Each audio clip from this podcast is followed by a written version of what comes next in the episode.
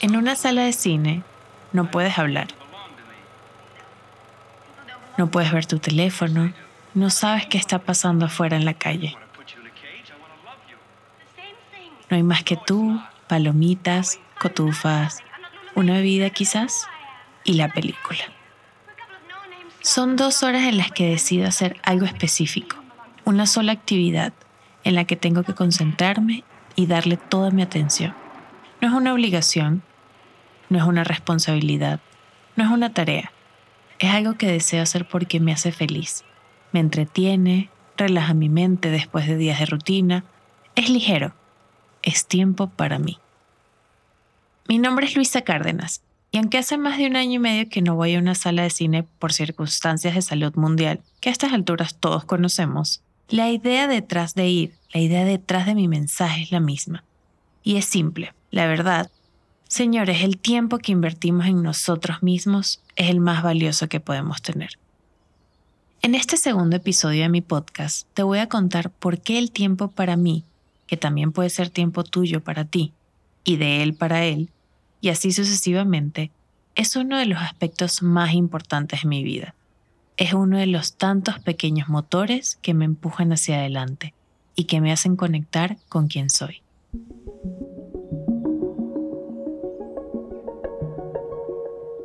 Ponte cómoda, ponte cómodo. Sírvete una taza de café o té, prende esa vela que tienes en la repisa. Y bienvenido a otro día maravilloso.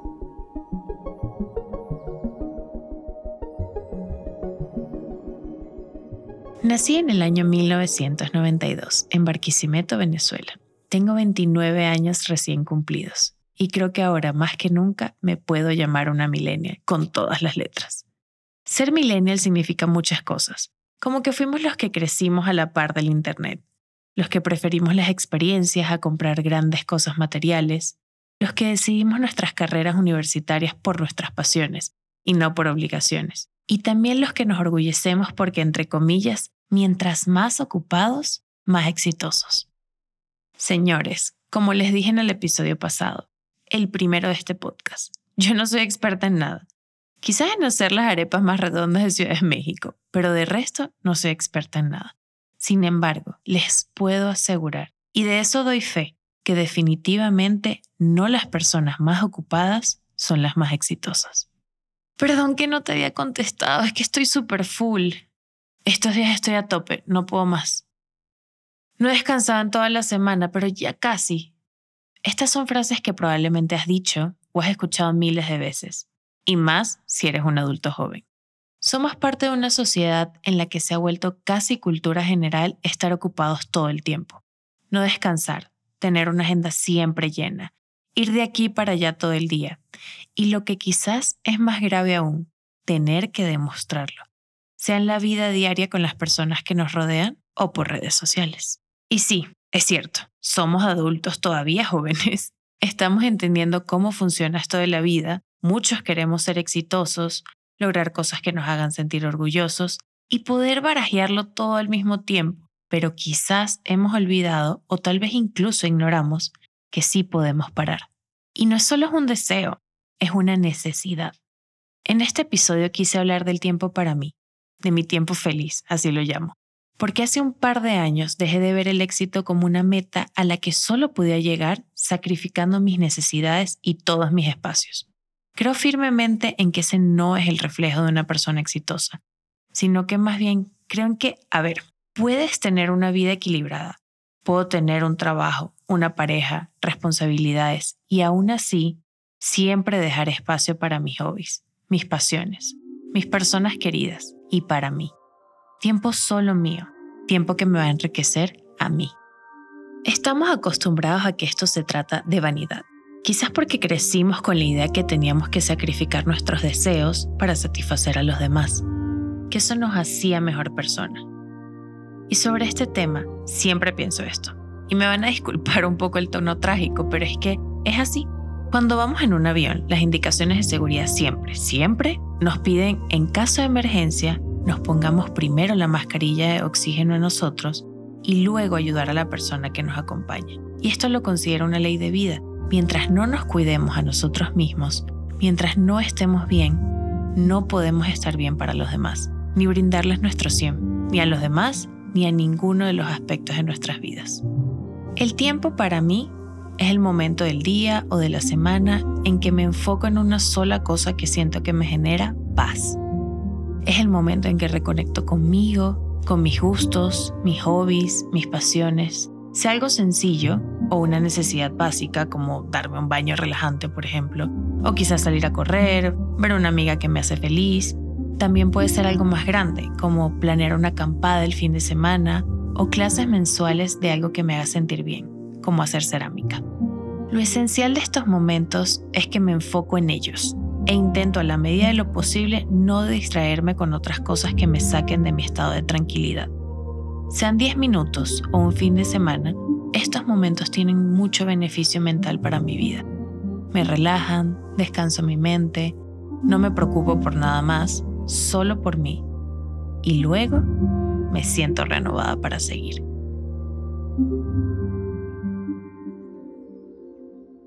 Hola, me llamo Paloma y cuando necesito tiempo para mí, me gusta detenerme. Detenerme y observar. Me gusta observar el cielo, las nubes, sus formas, los árboles. Los árboles me hipnotizan. Me encanta ver la forma de las hojas, las ramas, a veces las cuento, ver la variedad de tonalidades de verde que hay en ellas, las sombras que producen cuando el sol las atraviesa si tengo la posibilidad, me voy a la playa. Vivo en Cancún y es muy bonito el mar aquí. Si esto lo puedo hacer acompañado de mis perritos y de Patricio, mi novio, es excelente. Regresar a casa, cocinar, apapacharme, escuchar muy buena música, escribir, agradecer y sonreír. Si me sigues en Instagram, quizás en algún momento me has visto publicar sobre mis clases de cerámica. Les muestro mis clases, mi proceso, mis resultados, mis tazas, bowls, ceniceros y mi jaguar, que fue esa primera pieza del curso que hice hace un par de años. Total que una vez publiqué mis historias que estaba en clase y una chica que me sigue me respondió que ella no era capaz de hacer algo así, porque sentía que cualquier momento que no pasara trabajando era tiempo inútil. En el momento le respondí su mensaje explicándole por qué yo lo hacía y lo importante que era considerar que un tiempo que tomas para ti fuera del trabajo no tiene por qué ser inútil. Y es así como yo lo veo. Cualquier actividad que haces aparte de trabajar, aparte de tus responsabilidades, puede ser beneficiosa para ti. Es beneficiosa para ti. Nada que hagas por tu bienestar puede ser inútil. Nada, señores. Quizás el tiempo para ti no son clases de cerámica, sino más bien aprender a cocinar, o pintar, o correr, o jugar videojuegos con extraños en Internet. Cualquiera de estas actividades te puede, dos puntos, relajar, oxigenar el cerebro, enfocar, reconectar y luego, lo más importante de todo, reactivar. De aprender a cocinar puedes crear deliciosas comidas para tu familia y amigos, de pintar, ganas de decoración para tu casa, o regalos para la decoración de tus amigos. De correr ganas una mejor condición de salud y de jugar videojuegos con extraños en Internet aprendes nuevos idiomas, conoces otras culturas y definitivamente te vuelves más rápido tecleando en la computadora. Y así con todo, la reactivación es esencial.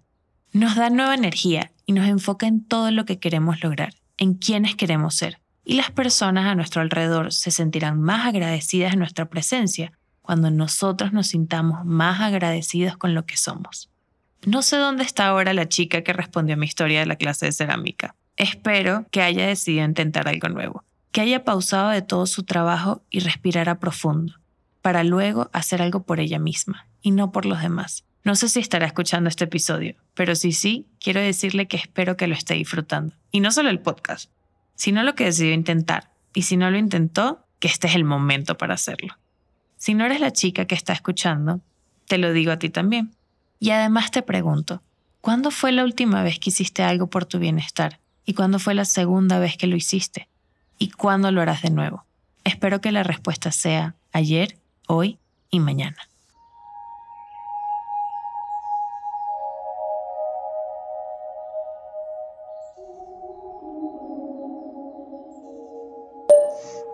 Soy Patty.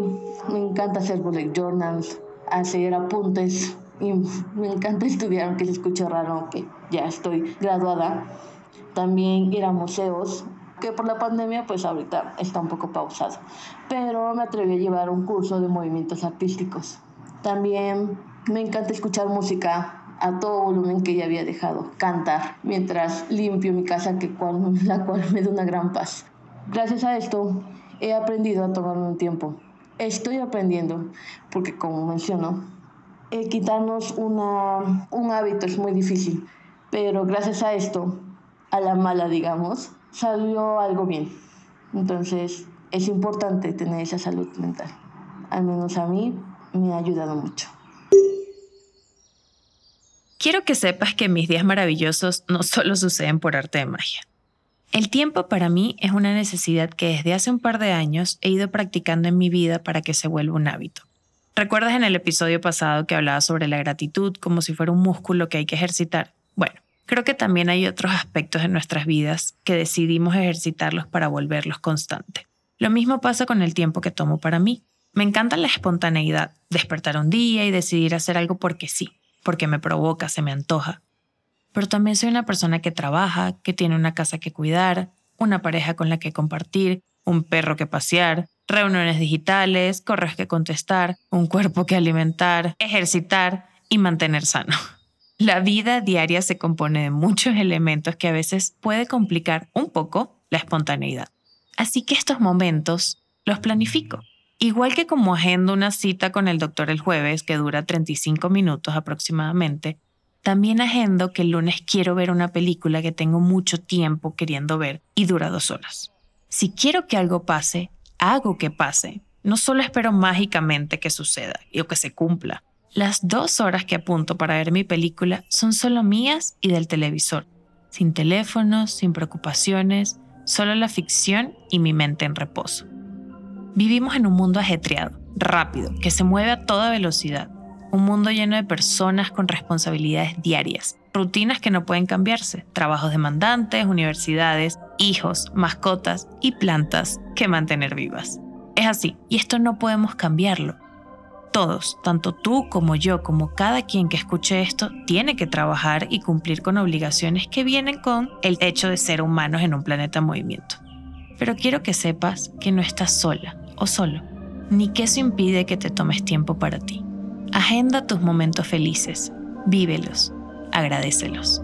Si son 20 minutos en la mañana antes de salir a la universidad, imagina todo lo que puedes hacer con ese tiempo. Si son dos horas semanales solamente, intenta una cosa esta semana y otra la siguiente y así sucesivamente. Y si es un fin de semana al mes, todos los días tómate 10 minutos para planificar lo que quieres hacer en ese momento.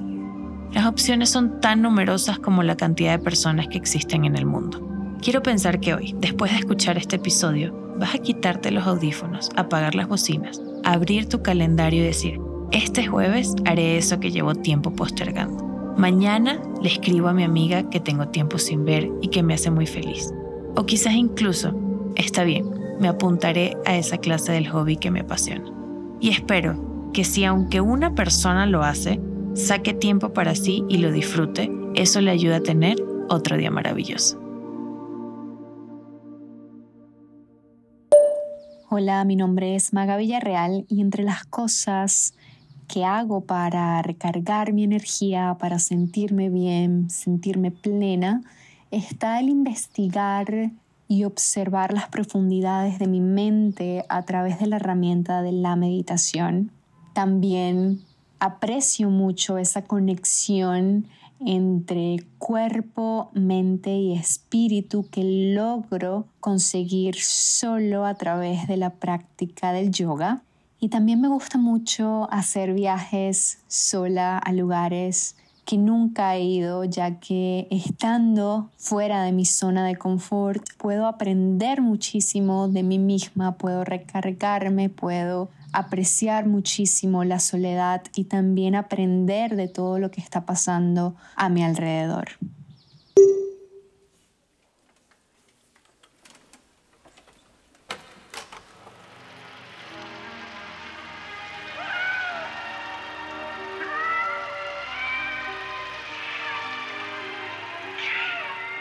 Gracias por estar aquí, apenas en el segundo episodio de este camino. Gracias por suscribirte, por compartir este podcast con tus amigos, por los comentarios que me haces llegar, por los consejos para hacernos crecer en este proyecto y en general por decidir escucharme. Gracias.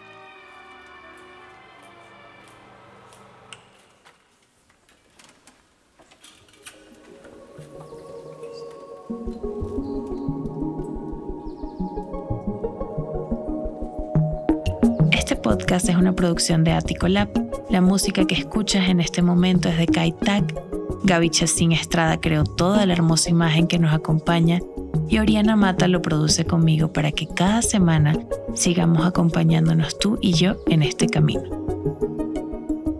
Buenos días, buenas tardes, buenas noches y nos vemos la próxima semana. Bye, besos.